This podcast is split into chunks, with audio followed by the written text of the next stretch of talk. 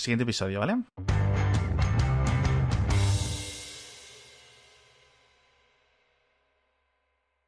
Dime, Eduardo, por favor, que has visto lo de Paul Flart. Lo, he- no, no, lo vi en la- lo vi en las notas que me pusiste, no lo había Y te visto. dije, no abras, y te puse, no abras los enlaces. No los he abierto. Vale, te voy a contar quién es para que así lo escuche la audiencia y y luego lo abres y, y reacciones en directo, ¿vale? Vamos a hacer como los mil, como los youtubers de 22 años, ¿vale? Básicamente es un señor de 31 años. Paul Flart es eh, un juego de palabras sobre eh, las películas de, De Paul Blart, ¿no? Paul El- Blart, eh, Mall Cop, ¿vale? Que es eh, poli de centro comercial o no sé cómo se Vale, llama. vale, vale, vale. Espérate, que quiero ver, porque esto seguro que en México es en, en plan un policía. No, en España sería eh, un policía muy no sé cuántos y en México sería en plan, yo que sé, a ver. Loca Paul, Academia de Guardias de Seguridad o algo así. Paul Mart y eh, Wikipedia. A ver. Héroe de centro comercial en Latinoamérica Bueno, sí, y super poli de centro comercial en España. Lo normal, ¿sabes? Super poli. Bueno, pues este es uno que puso Paul Flart, haciendo gracia con el, con el verbo pedo, con fart, con el verbo pedo, bueno, verbo y, y nombre, pedo.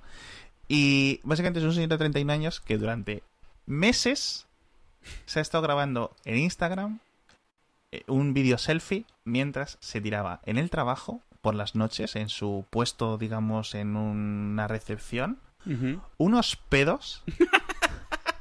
pero, de, pero largos, ¿eh? Y continuamos. Unos pedos gruesos, unos pedos sólidos, ¿vale? Y él, eh, esa, pues eso, a las 4 de la mañana, y él se grababa con la cara súper seria, mientras de repente se oía lo que fuera por detrás. Entonces, dale, dejamos el vídeo en las notas del episodio. O sea, eso sí os lo digo ya porque hay que verlo. Dale tú, si quieres verlo, que yo lo voy a ver. Vale. Porque el vídeo que te he pasado está ordenado. Alguien ha cogido todos los pedos y los ha ordenado de más corto a más largo. Con lo cual el vídeo se va haciendo más Bu- gracioso. Apenas voy por el, mes- el más corto, pero ¿qué es esto? Por favor, pon el audio Sí, sí. Ay, en el qué podcast bueno. porque si no.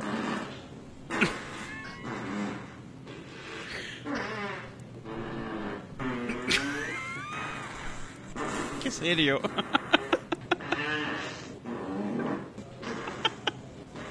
Madre santa. Hasta él se ha asustado. Ay, por favor. Corta, yo corto, corto, porque es minuto y medio. Pero llevo la mitad, no pueden ser más largos que esto. Sí, sí.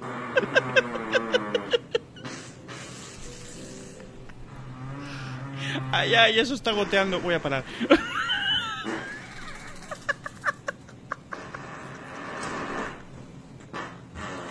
Ay. Ay, oye, tío, se parece a Benny Hill. Un poco. Ay, por favor. Un poco. Por bueno, el caso es que su cuenta, su cuenta de Instagram empezó a coger fuerza, Claro. nunca mejor dicho. Tiene ahora 100.000 followers, 92.000 followers. Ay. Pero hace, hace un mes o así, que es cuando me apunté este tema, no tenía. No tenía tantos, tenía como 60.000, que no es que fueran pocos, solo la gente de un Instagram de un señor tirándose pedos, porque no era más, tío. O sea, no tenía stories ni, creo, ni nada, ¿no? No, no ha hablado nunca, solo se tira No, no, no, no. O sea, durante meses era en plan, el tío no decía nada, no se enseñaba, no se veía un poco lo que era.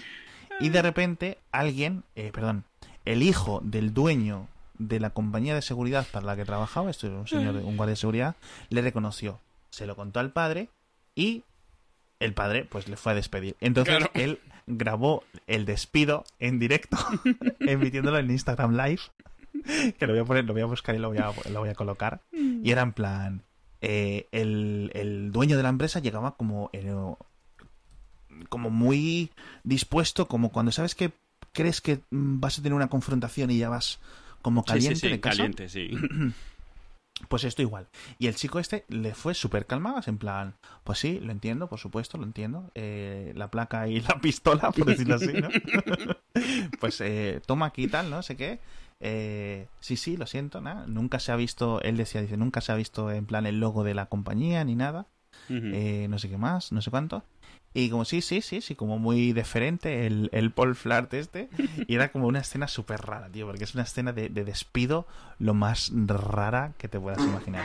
Y bu- bueno, básicamente, y el pavo realmente eh, tiene las riquezas de internet, que no valen una mierda, ¿no? Claro, los puntos mágicos. Exacto. Y eh, bueno, pues eh, lo que puede hacer él ahora, pues yendo a convenciones y a firmar y a lo típico. Se montará un Patreon. vale, veo que tiene. Sí, veo que tiene un Patreon ya y un, Claro. y, y un GoFundMe.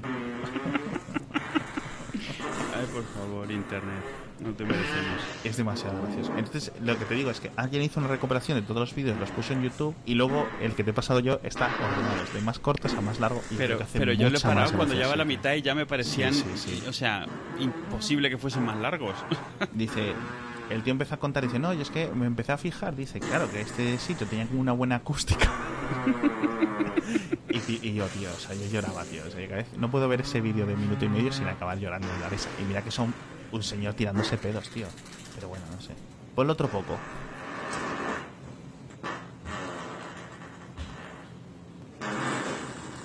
Pero además es que es, es es que la cara es perfecta además porque es como Bueno, a ver, ahora nos hemos reído. Mm, Y ahora toca... ¿Qué toca? Lo de los... ¿Quieres hablar de tus cables, de tus cosas frikis? pues, bueno, cosas frikis. A ver, a ver. A ver, Eduardo. A ver, tú me controlas porque yo me lanzo, ¿eh? O sea que me puedo estar aquí un rato. Eh, bueno, el, el otro día editando uno de los episodios me puse los cascos, me pongo a, a poner el audio y me extrañaba. No, lo único que oía eran partes de nuestra sintonía, pero no nos oía a nosotros hablando. Muy extraño. Eh, pongo un vídeo de YouTube y solo oía la música, pero no oía las voces. ¿Sabes? La gente hablando, moviendo los labios y no les oía hablar, pero oía la música.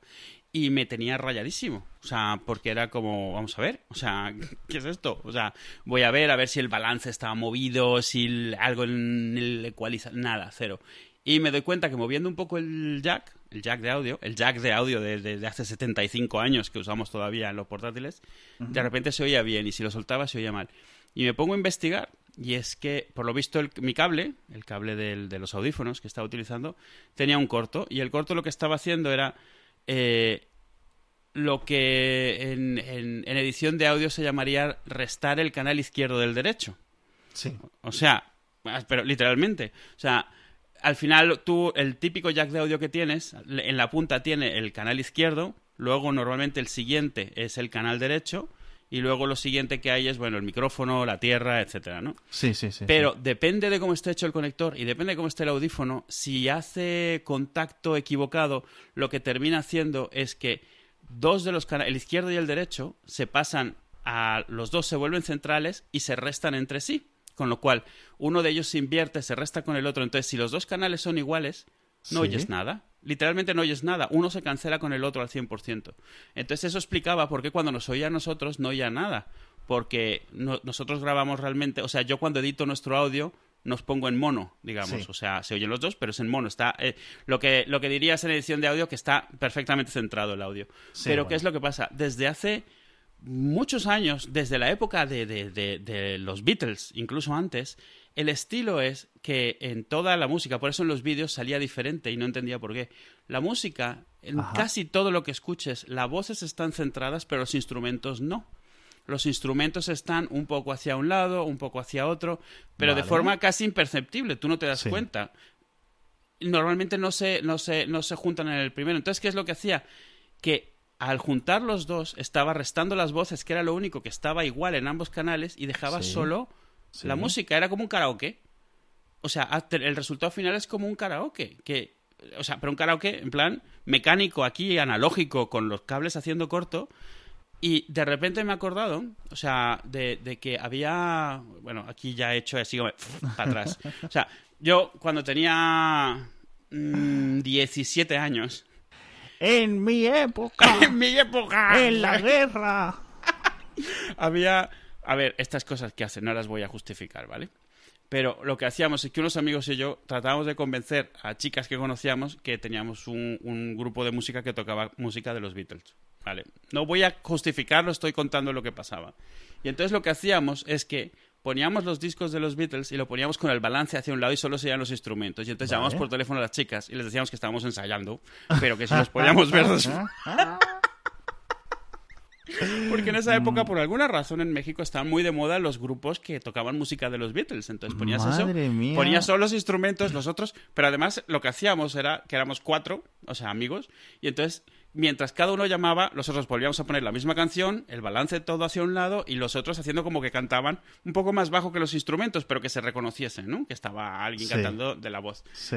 Para mantener el paripé, a ver si así ligamos. Huelga decir que jamás funcionó, pero teníamos nosotros, pensamos que era cosa de depurar el plan, ¿sabes? De dejarlo, Sí. de dej- Probar con los rolling. Claro. Madre mía.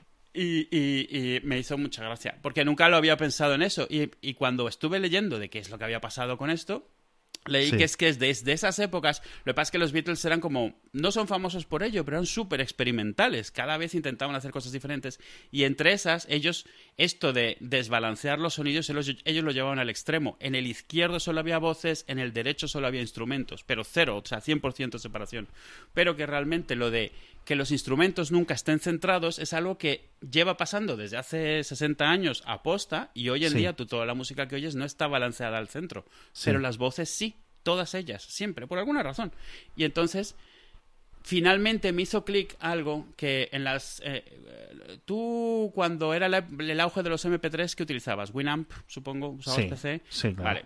Winamp era una puta mierda, pero era lo más famoso que había para PC. En Mac no había Winamp, porque no había Win, para empezar. Entonces... A ver, Oye. vale, ok. Y no había iTunes todavía, porque iTunes fue algo que vino mucho después. Cuando empezaron los MP3, pues salieron un par de reproductores y tal, y salió uno muy famoso, o sea, que se volvió como el reproductor de facto de, de Mac, que se llamaba Audion, y luego uno que era como el segundón, que era que, intent- que copiaba todo lo que hacía Audion, que se llamaba SoundJam. Y una de las cosas que sacó Audion que nunca nunca nadie pudo imitar y ahora, ahora finalmente he estado viendo y lo que hacían era esto, era que tenían un modo karaoke. Tú le ponías Sí. cualquier canción y Sí. grabada de un CD, te decían, no, la tienes que grabar de un CD. Eso era para asegurarse de que antes nadie la hubiera procesado y convertido en mono. Y le quitaba las voces y quedaba como un karaoke. Y era como magia. Era como, pero ¿cómo, cómo estás haciendo esto? Y, y eran súper famosos por eso. Audiones fue un reproductor que en su momento tenía skins como Winamp, tenía, hacía un montón de cosas. Fue el primero que sacó lo de los lo de los eh, visualizadores de música y tal. Y tiene una historia un poco interesante. Audion en esa época le contactó a America Online porque America Online quería eh, empezar a... Había comprado Nullsoft, que eran los de Winamp, y no tenía una versión para Mac. Que en esas épocas Mac estaba de nuevo recibiendo como fama gracias a Steve Jobs, que había vuelto. Y Sí. entonces el, eh, los de America Online contactaron a, a estos para decirles, bueno, para ver si les compraban el software y tal y eso. Y estos, o sea, a- al mismo tiempo que pasó esto, Steve Jobs les contactó también. Y estos le dijeron, espera, que estamos negociando con America Online y luego te atendemos, así literalmente. Según ellos, por hombre, por decencia, porque nos contactaron Sí, sí, Online y eso. A los pocos meses que ya contactaba, le dijo, mira, Steve Wozniak, olvídate, no te preocupes, no hace falta. Y enseguida se anuncia que Apple había comprado SoundJam, la competencia. Ah, sí, porque eso es lo que me sonaba a mí. Que cuando Claro. has dicho SoundJam, digo, Exacto. esto O sea, iTunes. cuando ya poco tiempo después, o sea, se reunieron finalmente para ver, o sea, porque tenían, digamos, la, una reunión programada y eso. La tenían puesta en el calendario y Claro, exacto. Y que les dice Steve Jobs, se los dice, aquella vez que os llamamos y estabas muy ocupaditos con América Online, porque al final no Ah. se hizo lo de América Ah. Online, era para comprar, para, porque queríamos que Audion fuese iTunes. Sí, sí. Claro. Y, y estaba ahí sentado el tío de SoundJam, que había sido el competidor de estos toda la vida, el tío, literal. Y era como, sí, una... ahí sentado un poco incómodo, porque cuando presentó iTunes a Steve Jobs, presentó... Es muy famosa la Sí. frase que decía, imaginaos que la música se puede ver. Y ponen los visualizadores estos, que eran Ah, como... sí. Y eso era, que dicen estos, los de, los de Audion, que se quedaron como, pero qué mierda es esta. que nosotros lo llevamos haciendo quién sabe cuánto tiempo y tal. Sí. Y, y, que al final, eh, bueno, y que, le, o sea, dijeron ellos, bueno, pues nada, así es la vida, ¿no? Nosotros seguimos con lo nuestro, que al final Audion hizo una versión más y ya nunca más, porque claro, iTunes es gratis, te lo está dando Steve Jobs, y sincroniza con el iPod, no tienes nada que hacer con otro Claro. reproductor de MP3. Pero es gracioso porque el tío de SoundJam les dice, oye, una cosa, si no es mucha molestia, ¿hacéis algún tipo de procesamiento de sonido adicional y tal? Y los otros, no, ¿por qué? ¿A qué te refieres? Y, y le dice algo que es que yo estaba leyendo la historia, ¿no? Porque luego publicaron el típico, una historia oral de, Sí, de, ajá, de- de ajá. Audion. Y decían algo que yo recordaba en esa época y era que todo mundo que, usa, que escuchaba Audion decía que se oía mejor, que tenía un sonido más rico, más envolvente, más cálido. Un poco como Sí. cuando la gente dice que el- los vinilos suenan mejor. Y les decían esto, ¿qué es lo que... Mira, te compramos el algoritmo, ¿qué es lo que, qué es lo que haces? Y decían esto, no hacemos nada. Una vez uno que hizo un review dijo que sonaba mejor y toda la gente empezó a decir que sonaba mejor. Nosotros no hacemos nada, usamos un decodificador genérico que hay por ahí, porque Sí. usaban el Fraunhofer este de, de MP3 y tal. Vale, sí. Claro, dice luego que en retrospectiva lo que debían haber hecho era vender el código fuente por un ojo de la cara y que luego ellos descubriesen que no estaban haciendo absolutamente nada, ¿no? Y, y que dicen que Steve Jobs les dijo, oye, ¿y en qué otra cosa estás, eh, estáis planeando y tal? Porque como que reconocía que les había jodido el mercado prácticamente. Y que le dijeron los de audio, bueno, estamos pensando hacer una aplicación que te permite gestionar tus fotos y tal. Y dicen estos que Steve Jobs le dijo, eso mejor no. Porque estaban a punto de anunciar iPhoto los de Apple, pero todavía no era público. Y era como, mejor eso no, dedícate a otra cosa, porque eso también está... está vamos a sacar eso, vamos. Y que fue cuando Apple después de iTunes sacó iPhoto, iMovie todas estas cosas, ¿no?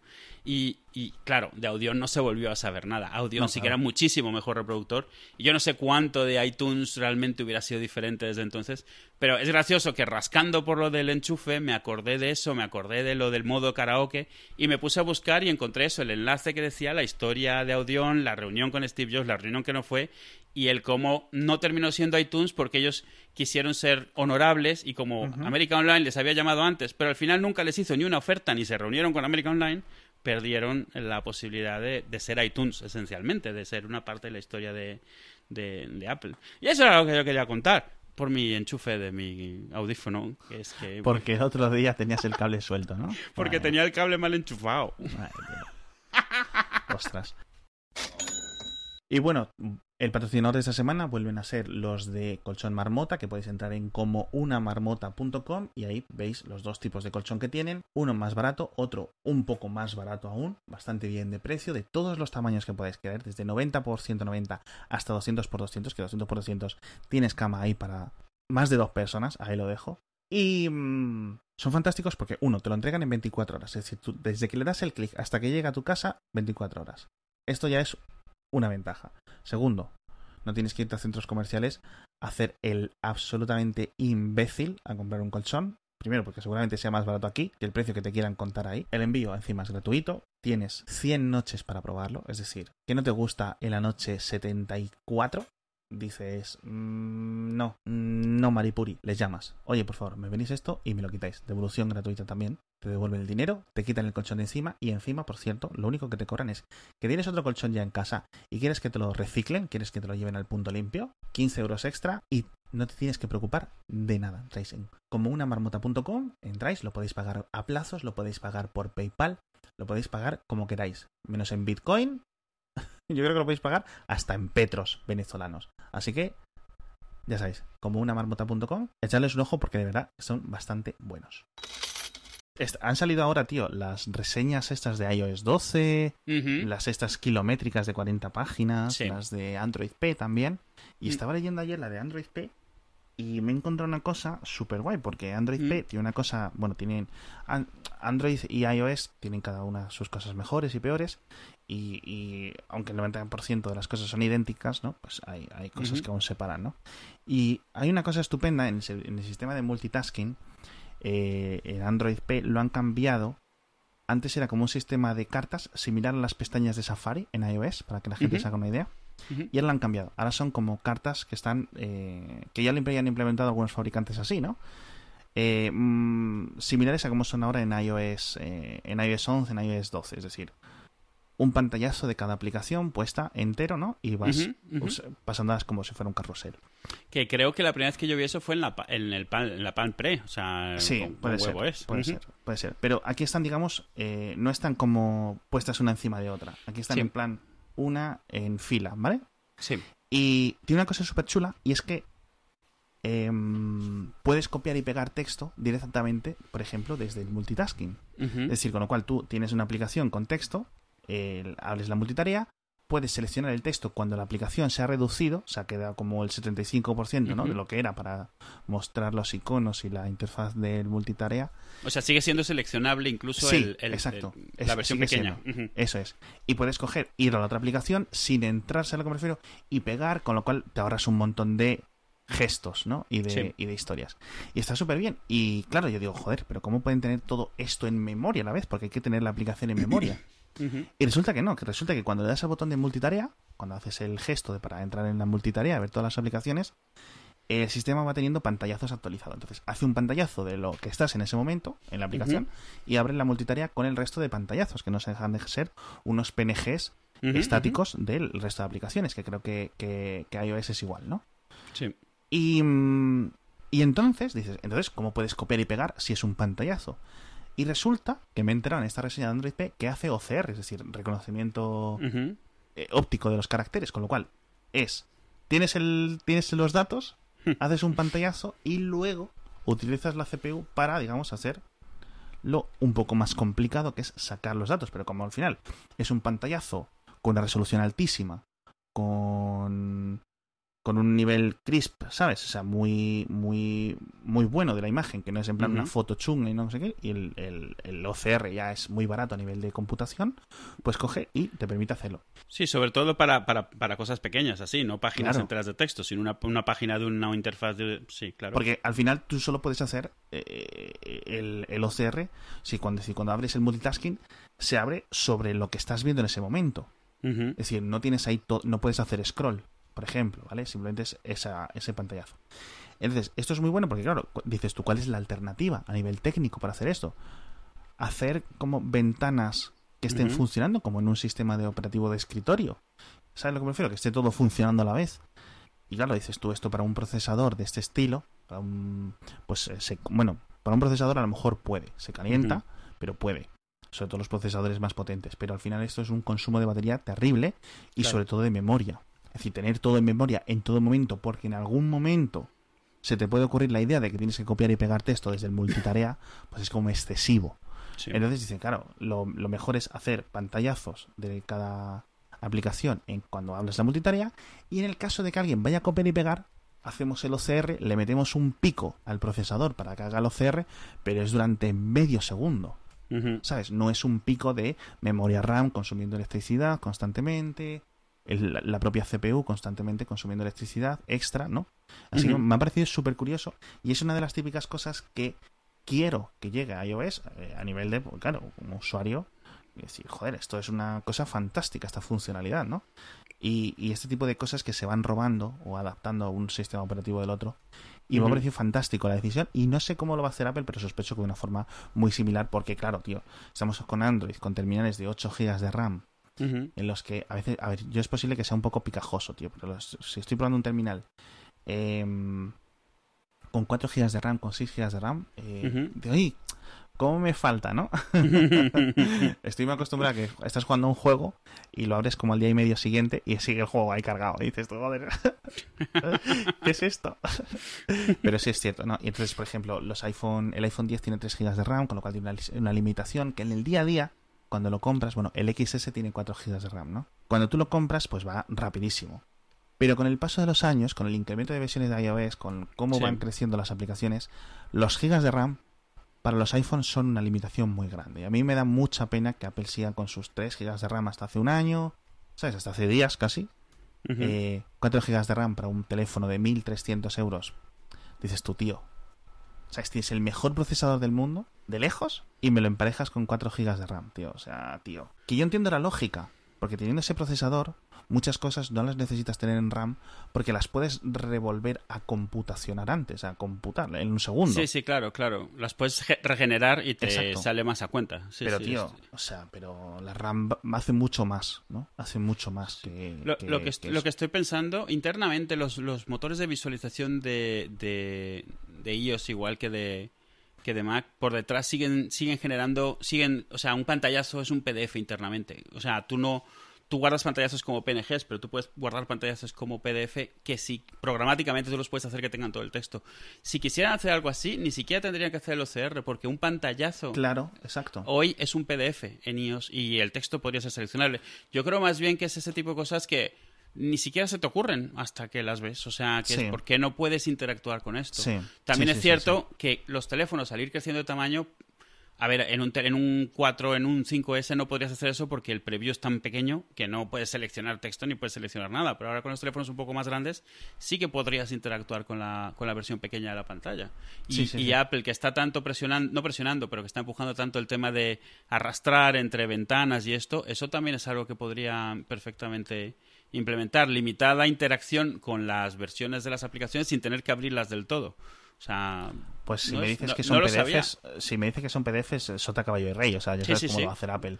Quizás en iOS 13, que por cierto, yo ahora estoy rezando, te lo juro, rezando todos los mm. días para que el iPad añada soporte de cursor de algún tipo de forma, porque yo creo que va a ganar mucho y que el modo multitarea sigue siendo muy limitado. Sigues teniendo que hacer unos gestos muy raros para entrar en la multitarea. ¿Pero que con cursor te refieres a puntero como de ratón? Sí, puntero, puntero. Mm para poder seleccionar texto sin tener que hacer cosas raras, sin tener que ir a tocar la pantalla.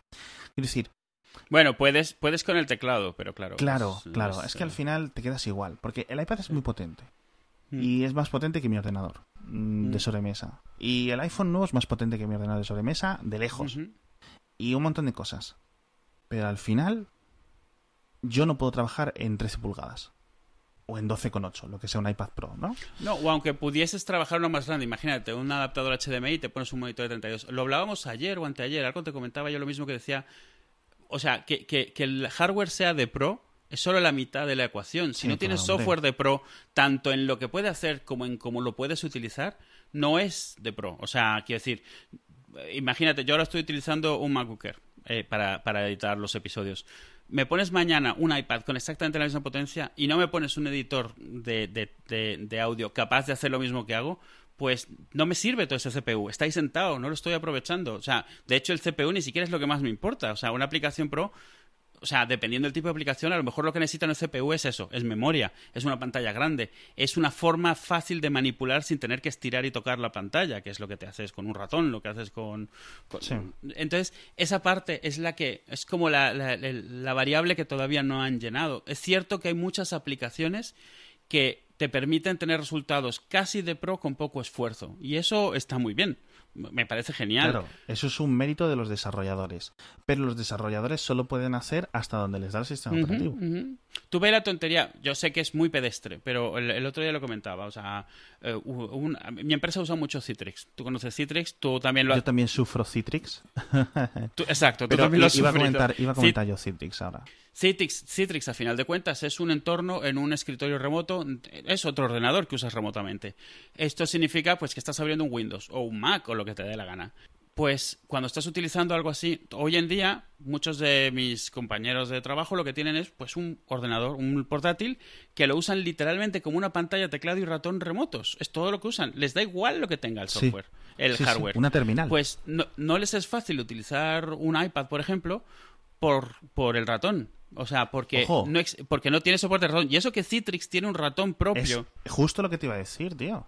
Pero que me parece absurdo. Tú no puedes poner un ratón USB o Bluetooth de los millones que hay porque el sistema operativo no conoce el concepto de ratón. O sea, eh, tú date cuenta que tú puedes enchufar un micrófono USB al, al, iPad y lo reconoce. Un teclado USB y lo reconoce.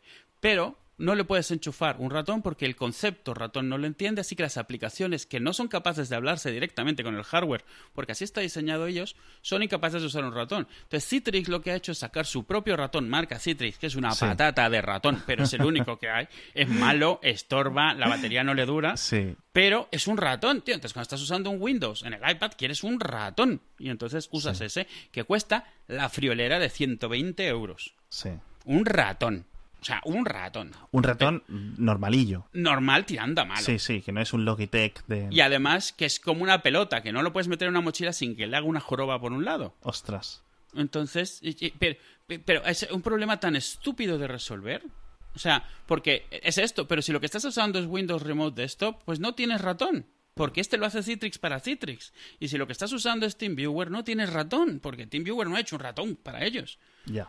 Y, y hay uno que se llama SwiftPoint, de unos tíos que dijeron vamos a resolver este problema y soporta todos los remote desktops menos Citrix. Anda. Porque claro, necesitas un soporte en software porque el sistema operativo no te reconoce el ratón. Entonces si los de Citrix dicen yo no reconozco tu ratón, pues no lo pongo. Y se llama SwiftPoint, está muy chulo, cuesta 180 euros. Un ratón. Es que, es que me explota la cabeza. Es que son precios corporativos. Sí, son precios en plan- Son precios de aprovechar una necesidad. Sí, Esto claro. es como cuando, cuando tú no habías, tu empresa no había migrado su sistema de facturación, seguía utilizando impresoras de matriz de puntos, de esa- Sí. y entonces las impresoras de matriz de puntos que durante un tiempo eran la basura de las impresoras, de repente te costaban 4.000 euros porque los fabrican cuatro pelados que lo que están es aprovechándose de todas esas necesidades corporativas y cobrándote un ojo de la cara por ellas.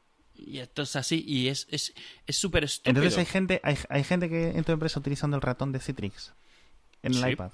Sí, tengo 10 ratones ahí guardados porque el vendedor que los vende, que vende a corporativo, no te vende uno, te vende 10. Claro, claro. Pero por no normal, ¿sabes? Entonces, hasta ahora he usado 3. Y uno de ellos lo, usado, lo uso yo para configurar un iPad y demostrar que funciona, pero no lo uso yo porque es insoportable. Ya. Porque la otra es que tú utilizas el teclado del iPad, de, tanto el nativo como el de las fundas que vienen. Sí. No es un teclado completo, es un teclado, la versión del iPad. El iPad nativamente no soporta teclas de función, escape, Exacto, alt, control, todo esto. Que bueno, cuando estás emulando un Windows, emulando no, conectándote remotamente a un Windows, pues alt F4, alt tabulador, ¿sabes? Un poco básico, ¿no? Pues no, nada. Ya. Es es es- es- es súper absurdo, es algo que no les cuesta. Es más, iOS, que al final por debajo tiene Darwin y utiliza todas las llamadas de USB, las librerías de, de, de, de Mac OS, le han, le han conscientemente quitado el soporte de ratón. Yo entiendo que ellos no sepa qué hacer con un ratón, pero ¿para qué le quitas el driver, el controlador? ¿Qué más te dará? ¿En qué te estorba? Oh. Tío, pues eso, eh, tiene que haber alguna forma. El problema es que seguramente que No, con no, con jailbreak se seguro se puede hacer. hacer. Yo creo que lle- llegué a ver algún jailbreak que te mostraba eh, un punterito y también uno que te mostraba esto que puedes ver en el simulador, que es como una huella que se mueve, como Ah, un circulito sí. translúcido. Podías Sí. como activarlo con Sí. el ratón y simular eso. Eh, Es que básicamente es en plan, es una cosa oculta, como por ejemplo 3D Touch, que te da un extra. Quiero decir, eh, vale, que solo funciona como si estuviera tocando con el dedo, pero con un dedo muy preciso. ujú. Que el 99,% de la gente lo utiliza con el dedo. Me da igual, si me estás vendiendo un iPad que con el teclado, con el Apple Pencil, con no sé cuánto, se te sube a mil y pico tantos euros, ponme este, ponme un puerto para poder emitir a un ordenador, a un monitor externo. Solo quiero un, un monitor externo y un teclado y un ratón externo. Quiero decir, no, no quiero estar esclavizado a tener un teclado conectado y estar aquí encostrado. Porque tengo que estar ocho horas. No voy a estar ocho horas encima de la mierda del, del, del dispositivo. ¿Sabes a lo que me refiero? No puedo Claro, estar claro. así. Me canso, tío. Claro. No es ergonómico. exacto. Y, y la única, la solución más cercana que te ofrece Apple es el Pencil. Pero el Pencil es lo mismo. Estás estirando la mano a la pantalla. Estás, además, un control que podría ser fino, pues si tienes el iPad sobre la mesa en vez de en tus brazos, tienes que estirar el brazo. Pierdes todo tipo de precisión cuando estás tratando de escribir con el brazo estirado. No es un pincel, Sí. eso es un lápiz. Exacto. Y que al final 13 pulgadas dan para lo que dan. O sea, es una Claro, limitación también física, es dan para lo que dan. Vale, o sea, Claro. yo no Yo no... Yo desde hace mucho tiempo digo, por favor, un iPad de 27 pulgadas, sin batería. Sí, sí, sí. un iPad sí. estático, estacionario. Como, como esas cosas que estuvo sacando Microsoft un tiempo, sus versiones de Surface que intentaban diferentes tamaños y diferentes cosas, era, yo creo que era un poco eso, tantear las aguas, de ver qué es lo que, cómo podemos expandir Sí, sí. este concepto, porque ya ha dado, el iPad ha dado lo que ha dado, y yo creo que esto se refleja en que O sea, a todo el mundo le gusta el iPad, porque yo creo que no he visto gente que, que, lo odie activamente, y sin embargo no se usa ni una fracción de lo que podría estarse usando hoy en día. No, no tiene el éxito que podría estar teniendo. Y tú lo ves y tiene tiene todo ahí excepto las decisiones de diseño de Apple, de estas que todos decimos vaya cabezonería, y, y, tendrán sus razones detrás, pero me parece que sus razones están basadas en un ideal de computación que no está alineado con la realidad de lo que quieren hacer los usuarios. O sea, vamos a ver, es que sota caballo y rey. O sea, yo en cuanto. Para hacer una screenshot. ¿Vale? En macOS, mm. en Windows, en Linux, en cualquier sistema operativo es clic, clic, clic. Mm. Y en iPad es Mm, levanto los dos brazos de donde los tenga, los pongo en la pantalla, me va una pantalla. Ahora, ahora ya, desde hace un año, te tienes un gestor de pantallazos inmediatos. Te aparece ahí, lo puedes controlar, lo puedes sacar. Cómo lo importas a la aplicación, no se sabe. Algunas aplicaciones puedes arrastrar, otras no. Tío, tío, ¿vale? Que llevamos 10 años con el iPad ya. ¿Sabes? Que, sí, esto es una cosa que se ha solucionado hace 30 años. Mm, bueno, a lo mejor hace 20, ¿sabes? Pero me refiero, ¿no? Y, y, yo entiendo, a lo mejor Apple está apuntando a un futuro utópico en el cual todas esas cosas no se necesitan porque han cambiado. Pero la realidad es que, por un lado, todo lo que está así hecho en corporación y eso tiene que funcionar de esta manera porque es el ritmo al que se mueven. Pero el otro es, vale, imagínate que decides que el cliente corporativo no es el tuyo todo el cliente pro, el usuario pro, que no es corporativo, pero que necesita usar, yo qué sé, o sea, aplicaciones de CAD, aplicaciones de, de eso, de edición de sonido, necesita ser mucho más eficiente de lo que las aplicaciones, por muy bonitas que sean, que tenemos ahora, les permiten.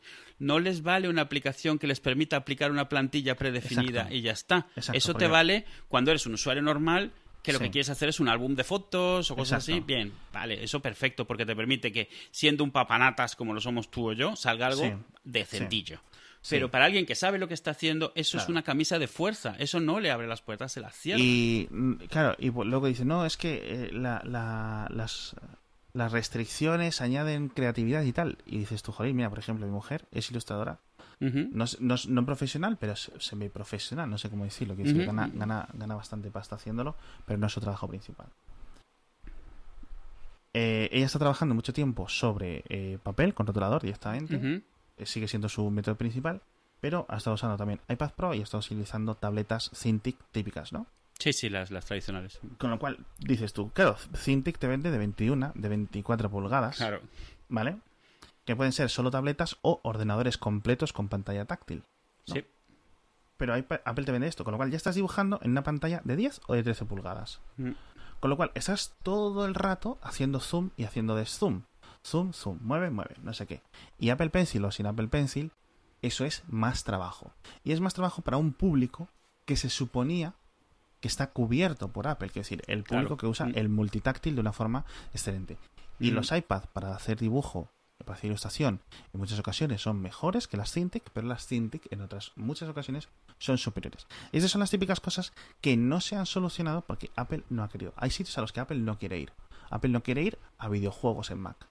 Sí, sí, no, por ejemplo. Y, activamente lo evita en sitios donde lo ves como a huevo, como yo que sé, el Apple TV o, o, el Mac. O sea, y en iOS, y en iOS parece como a regañadientes porque el, mundo se ha movido en esa dirección a pesar de Apple. Y entonces Apple ha tenido que abrazarlo, pero el Apple TV activamente pone trabas para ello. Sí. Entonces, em, a lo mejor simplemente es su forma de decir, bueno, si quieres algo más tienes que usar un Mac. Y ya está. Mm, mm. Pero si me quieres vender que el futuro es el iPad, ya llevamos 10 años de futuro, tío. Vamos a ver, quiero decir... Eh, ¿Cuándo llegamos? sí, ¿cuánto queda, no? Entonces yo no sé si, si, la solución es un, un, iPad con soporte mm. para pantalla externa, aunque sea de forma inalámbrica de alguna parida que se inventen que cueste 200 euros el adaptador. Eh, o con un cable USB-C HDMI. O con hmm. un cable Lightning HDMI. O, o cómo. Pero yo creo que podría ir mucho más allá, tío. El problema que tienes, yo uso mucho el iPad con un cable HDMI, pero el problema que tienes es que la interacción todavía tiene que ser totalmente sobre la pantalla. O sea, entonces, claro. Al final de cuentas, y, y, y, muy pocas aplicaciones te soportan ver algo en el monitor y algo diferente en la pantalla táctil, que ah, podría ser una forma de hacerlo. Bueno, la pantalla táctil se queda en plan para mandos, digamos, y la otra para visualizar contenido, o al revés, en la otra. Yo qué sé, pues no, porque tú no puedes interactuar con la segunda pantalla. Sí. Porque no tienes un ratón, no tienes táctil Claro. en la segunda pantalla, entonces... Sí. Mm. A mí no me importaría, es en plan, mira, eh, llegas al iPad, le das un botón y te hace un AirPlay a, a un monitor. Y ese AirPlay, con lag o con latencia reducida, porque AirPlay tiene una latencia que no se nota, pero si lo quieres usar para interactivo se nota, ¿vale? Se nota, exacto, cuando juegas juegos te das cuenta. No, no, bueno, ni jugar juegos, en plan, cuando das una tecla tarda un sí, tiempo sí. en aparecer la letra. Eso no puede ser usado así, ¿no? Pero imagínate que se mejora el protocolo y ya está. Bueno, pues a lo mejor esa es una solución, ¿vale? Pero entonces voy a necesitar usar un monitor que no es táctil. Entonces me tienes que añadir una alternativa. Y esa alternativa está inventada hace 30 años y es el cursor y ya está. No pasa nada. Es como si estuviera usando el iPad con un dedo. Ya está, tío. Mm. De la misma forma que Apple o- y mucha gente... Al final no es tanto un, un- un tema de lo que dice Apple, porque Apple muchas veces no dice nada. Es en plan, no, no hay teclado físico para el iPad. Apple no te dice, no hay teclado físico por este motivo. No, son las racionalizaciones de los forofos y de los entusiastas y de la gente, Sí. de los clientes que dicen, no es que no hay em, teclados porque esto es un concepto novedoso del, del- de la computación, que no sé qué, que no sé cuánto. Vale, ok, perfecto, lo compro. Como concepto, pero no compro el producto. Ya, claro. ¿Vale? ¿Sabes? Y so- Y lo, lo más irónico es que esa solución existe hoy para, de Apple en un solo sitio, que es en CarPlay. En CarPlay tú controlas la segunda pantalla de forma independiente a como controlas el iPhone. Y me enfada mucho porque es exactamente lo mismo. O sea, CarPlay es un segundo display que te puede estar mostrando una versión completamente diferente, secundaria de lo que tienes en la pantalla principal o que no depende de ella y que controlas de forma también independiente. Si tu Sí. coche tiene táctil, la controlas con el táctil. Si tiene botones, la controlas con los botones. Pero Sí. es exactamente eso, una segunda pantalla que puedes controlar sin utilizar el táctil de la principal y donde la información entre las dos no tiene que ser un espejo ni parecerse en absolutamente nada. sí. Y, y- y- o sea, vamos, que el sistema hoy lo soporta. Sí, o sea, sí, te sí. digo, está conscientemente capado. O sea, alguien se ha sentado y ha dicho, esto no lo vamos a hacer. Exacto, si no es un tema, o sea, el hardware es potente, más que potente. Las Mm. aplicaciones son más que potentes. El problema es que el sistema operativo activamente no les deja hacer más. Y no es como que no hayan tenido tiempo, ¿vale? No, no, es una Porque decisión, ha habido versiones de iOS que no han añadido casi apenas nada para el iPad. ¿Vale? Que, bueno, a Apple le gusta hacer las cosas con el menos, mm, con la menor cantidad de gente posible. Pero, tío, vamos a hacer, eh, ¿sabes? Una empresa de mil millones. De, Sí. o de- Y yo, y yo, yo o sea, millones. opino lo mismo que tú. Yo soy de las personas que confían que Apple tiene una idea y una visión. No necesariamente la comparto, pero esto que dicen es que Apple no sabe lo que, sabe, lo que hace. A ver, Apple sabe por qué hace lo que hace. Otra cosa es que no estemos de acuerdo con su dirección. Pero ellos, o sea, alguien se ha sentado aquí, ha discutido esto y ha decidido que esto no se hace. Y tendrá unas razones que a lo mejor nunca vamos a descubrir. Pero es lo que tú dices. Vale, los primeros dos o tres años en lo que veían qué dirección. Pero han pasado diez años. O sea, ya ahora ya, ¿cuál es la... Enséñanos por qué no me has dejado. ¿Cuál ha sido la alternativa? No me has dado una resolución. Vale, dices, o sea, imaginemos que lo que quieres es hacer una nueva forma de computación. Pues hazla, enséñamela.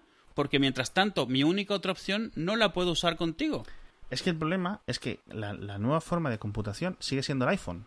Sí, claro. O, sea, es... smartphone en general, porque es, decir, es mucho más versátil que el iPad. Mm. Mucho más versátil. Ya empiezan unos tamaños considerables. Ya se acercan, además. Exacto. Entonces dices tú, ¿para qué quiero un iPad? Sí. Eh, si al final, eh, si es para escribir correos, es para redes sociales, es para editar vídeo rápido, es para no sé qué, ¿puedo hacer lo mismo? O sea, que, que gano en el iPad. Mm, O sea, el, modo este de pantalla partida que tengo que hacer gestos que es un poco con, que es más confuso que la leche, tío. Y luego, no sé, no sé, no, no, no me encaja muy mucho lo que, que hablando, la hablando, de, diferenciación. hablando del modo pantalla partida, que tiene sus asegúnes. O sea, una de las cosas para los que la gente quiere utilizar un Citrix en un iPad en mi empresa es que puedes ejecutar el, el Skype for Business, que es el Skype para empresas, en el iPad y al mismo tiempo el Citrix. Y entonces tienes el Skype local, con lo cual puedes hacer videoconferencia, audio, vídeo. Y en Citrix puedes ejecutar todo lo demás, porque en Citrix no puedes ejecutar audio y vídeo de Skype, obviamente, por, por cómo Ah. funciona el concepto, ¿no? Y está muy Sí. bien, pero te- hay un problema, y es que el Skype para iPad, el Skype for Business, no permite eh, lo de la pantalla partida. Pero el Citrix sí. Esto en el iPhone lo que significa, en el iPad significa que puedes tener el Skype ocupándote cuatro quintas partes del ancho de la pantalla Sí. y el Citrix una quinta parte en una columnita. Con lo cual, como además es una pantalla paisada, lo que tienes es Sí. un, un escritorio de unos 3 centímetros de alto en total, un Windows entero, y luego una pan- todo el iPad del resto de la pantalla es el chat del Skype. Porque Sí. la pantalla a partir está implementada de una forma muy rara y entonces es al revés de como debería de ser. El Skype, el Citrix debería estar ocupando la mayoría de la pantalla Sí. y, el, y el Skype una franjita a la derecha. No. No. La, ah, y tu otra opción es tener el Skype a pantalla completa y el Citrix flotando en una franjita arriba. O sea, no. Sí.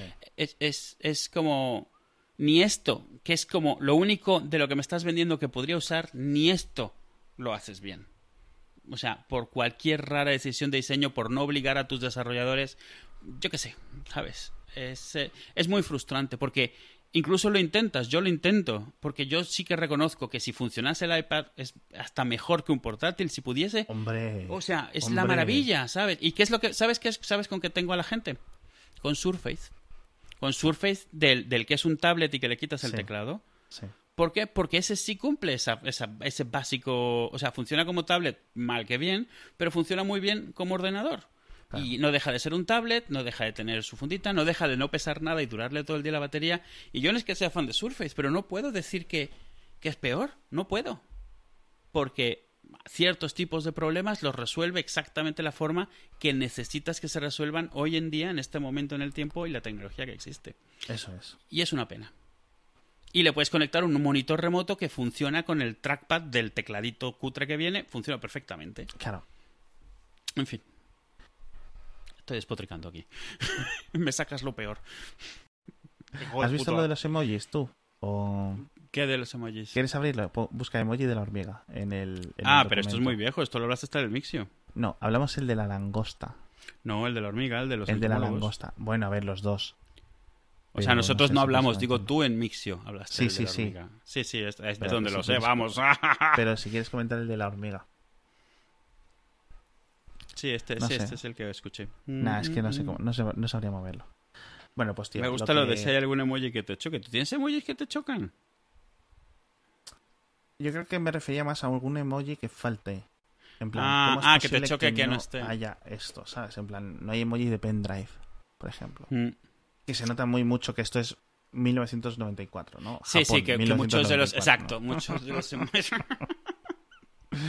sí. Cuando los vas a buscar es en plan, mm, necesitamos 10 fases lunares. mm,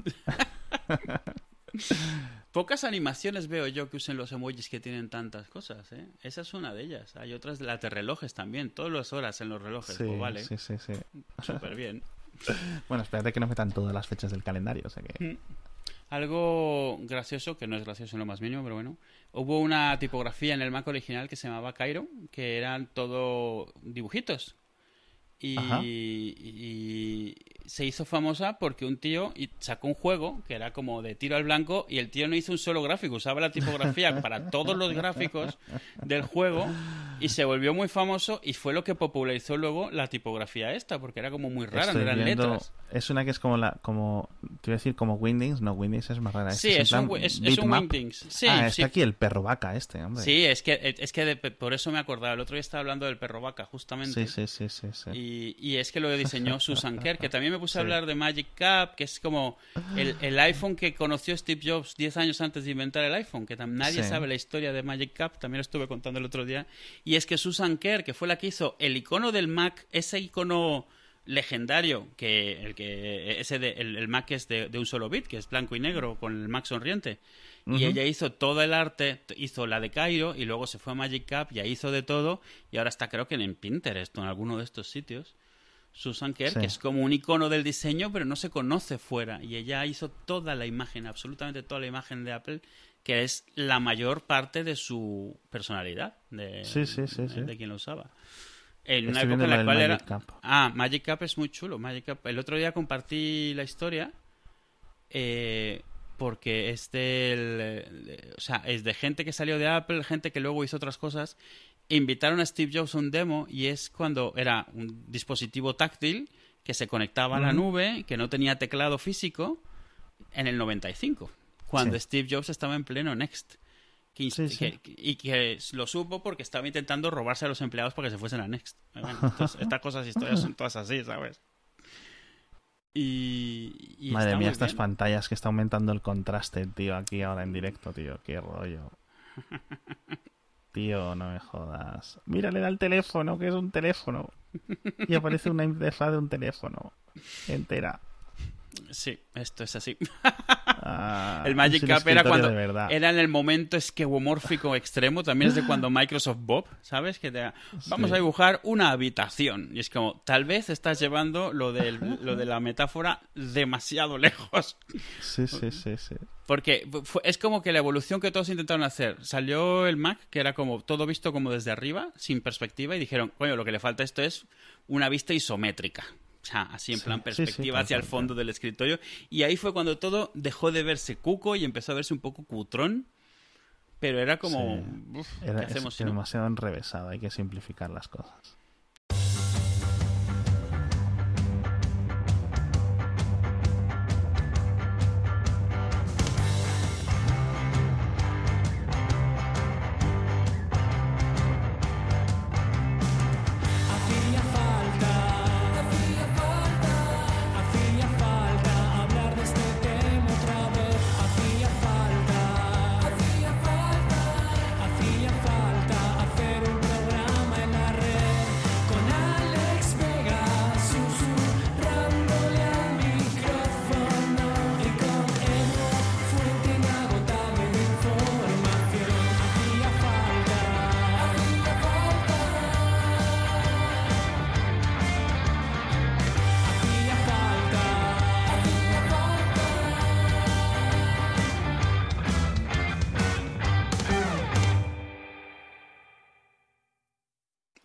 Usar el electrocardiograma.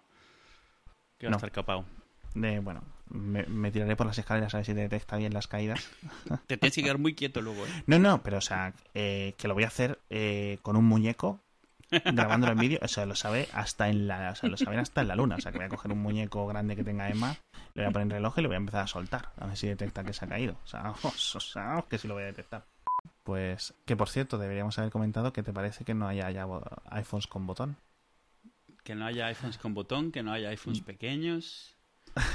Y que, no, quedado. y, y que Tienes no que haya iPhones- y que no haya ni un solo iPhone bonito, tío. ¿Quieres que lo comentemos? Rápido. Y lo grabas luego. ¿Eh? Vale. Esto me lo guardo cuando quieras. Esta bilis la llevo y la voy a sacar cuando haga falta. Porque estoy muy, muy decepcionado. Muy triste. A ver, la pérdida del botón no me jode tanto. O sea, se veía, oh, estaba clarísimo. Pensé que iban a tardar una generación más, eso sí. Sí, pero por eso, por eso te digo. Pero no han que- hecho un solo teléfono con botón este año, a fines prácticos. O sea, ningún teléfono nuevo tiene botón. Ya, ya. Entonces está claro. Eh, the writing is on the wall, como dicen por ahí. Sí, sí, sí, sí, sí, sí, sí. Está clarísimo. Y me- mi- eso sí, yo lo que dije en su momento es que no lo cambiarían a menos de que el Face ID mejorase mucho. Dicen que lo han mejorado. A ver qué tal, ya me dirás tú. Si puedes ¿El probar qué? alguno. El Face ID. El Porque Bueno. para mí la jodienda es que el Face ID era, tenía muchos falsos positivos, muchas veces te obligaba a meter un pin y además no era rápido. Entonces, sí, es un poco como cuando el Touch ID lo mejoraron y se volvió de ser un, un- algo gracioso a ser algo realmente útil. Si el Face ID lo han logrado mejorar lo suficiente, pues la pérdida del botón no es tanto. Sí, o sea, a mí Face ID lo que me jode es eh, cuando solo se me ve media cara porque la otra, la otra cara está incrustada en la almohada. no Claro, es- ahí el- es cuando que te tienes que erguir y tal. Porque no es solo eso, si estás medio acostado, tienes sobre todo como si eres como tú o como yo, que tienes los belfos así, de- torcidos y tal. que la gravedad no ayuda, ¿sabes?